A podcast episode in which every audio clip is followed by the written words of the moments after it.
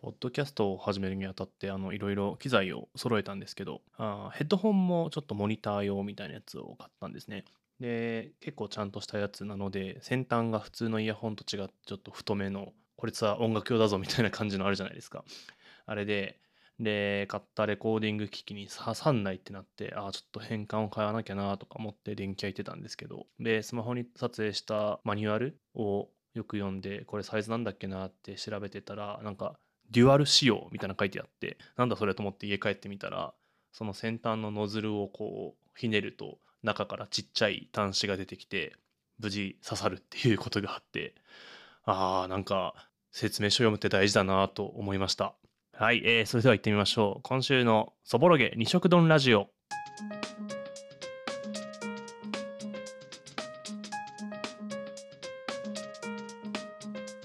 えー、皆さんこんにちは、えー、そぼろげ二食丼ラジオです。この番組は毎週の真ん中木曜日の正午に楽しいことや悲しいこと嬉しいことや変なこと仕事のことや遊びのことなど毎週2つのテーマについて喋っていくという一人語りのラジオです。先週初めて作業してなんとかギリギリ間に合ったみたいな感じだったんですけどおかげさまで聞いていただけた方もいらっしゃるということでとても嬉しかったですでね冒頭に話したマイクの件なんですけどあの初回は普通にイヤホンで聞いてたんですけど、ヘッドホンで自分の声を聞きながらできるみたいな状況になっています。で、始めるにあたって、始め方が全然わかんなかったんで、どうしようかなって思ってた時に、僕がよく聞いているイメージキャストというすごい面白いポッドキャスト番組があるんですけど、そこで喋っている東さんという方がノートの記事で、これさえあればしっかり撮れるぞっていうことをすごい丁寧に書いてくださっていた記事があって、もうそれの通りに言われるがまま、あの、取り揃えて、セッティングをして編集してるっていうのが今の状態です。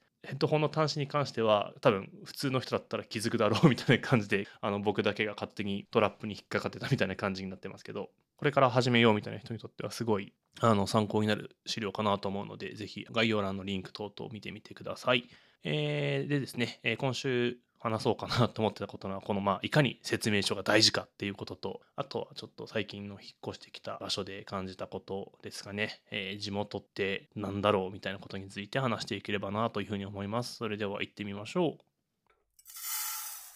まあ説明書って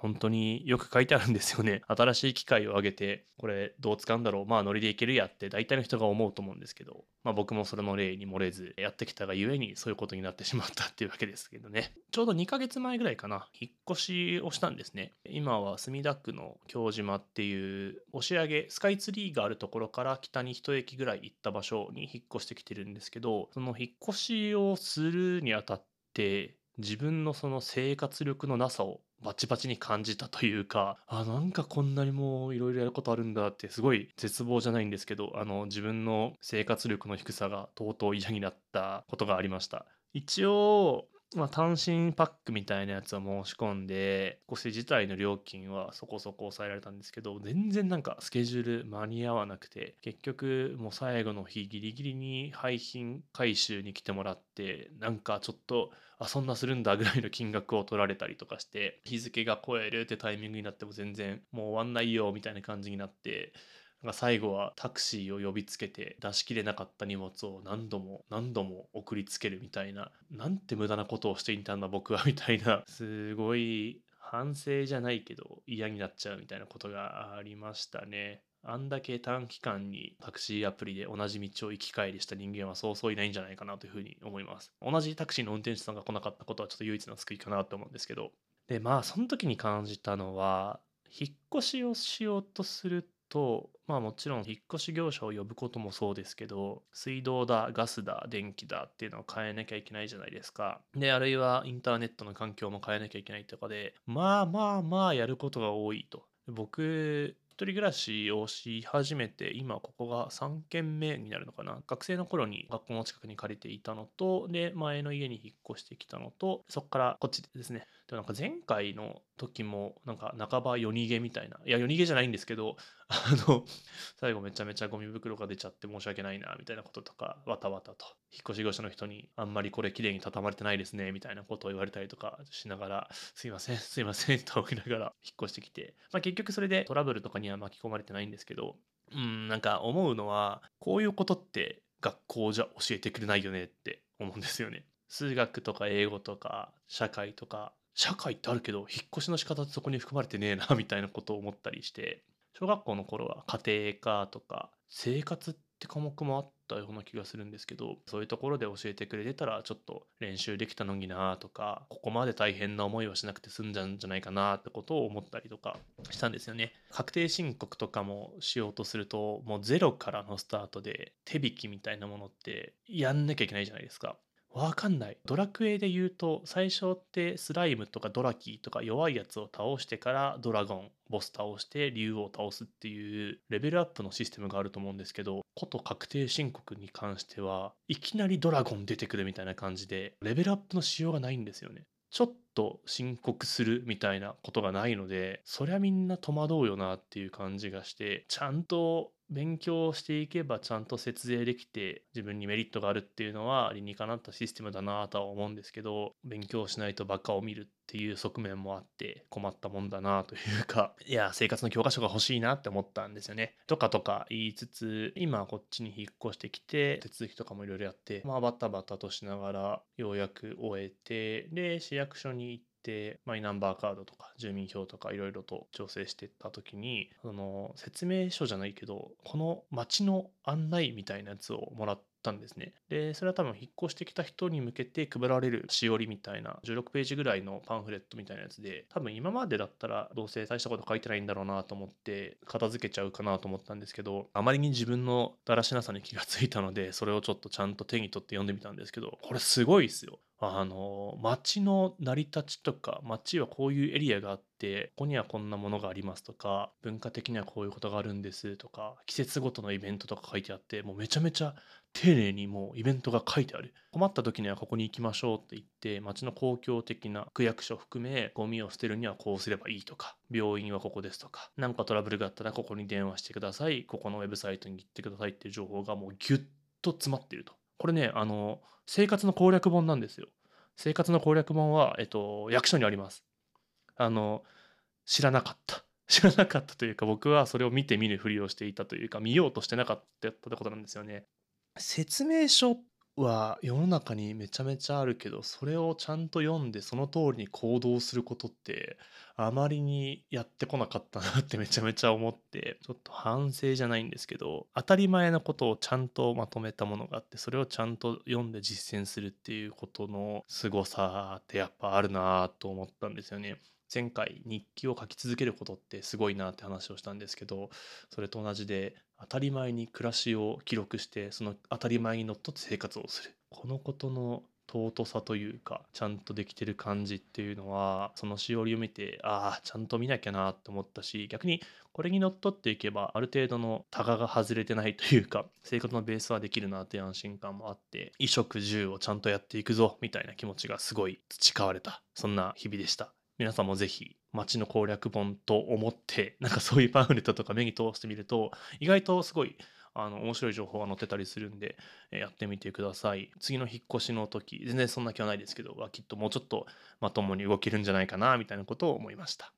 引っ越し来てまあ1ヶ月2ヶ月経つってところで街の中をぐるぐる回るってことを結構やってるんですね。ずっとデスクワークが多いので、そればっかりじゃ良くないなと思って始めてることで続けてるんですけど、この中で図書館を見つけたんですね。当たり前なんですけど、あの駅前にすごい図書館があって、久々に、だから図書館って僕多分高校生とか中学生とか予備校行ってた時ぐらいに地元の図書館に通ってた記憶はあるんですけど、大人になってから行った記憶がほとんどなくて、逆に本っていつからか買うことが当たり前になっていてたんですよね。でもなんか無料で使えるし夜までやってるっていうので、ふらっと行ってみて、久々にそういう図書館カードみたいなやつを借りてやったんですけど、まあすごいっすね、図書館って。無料で無料でというか、税金を払ってるんでしょうけど、本が借りれると。で、雑誌とか新聞とかも並んでて、あ、これ読んじゃっていいんだ、みたいな、当たり前だけど、すごい喜びというかを感じて小さい頃の僕はそこで勉強机とかを借りてやってたりしたんですけど単純に自分の興味あるものとかを眺めてるだけでもすごい面白いなと思ってこういう感じでお金を使っていただけるならもうぜひぜひっていう感じで思いました。これもその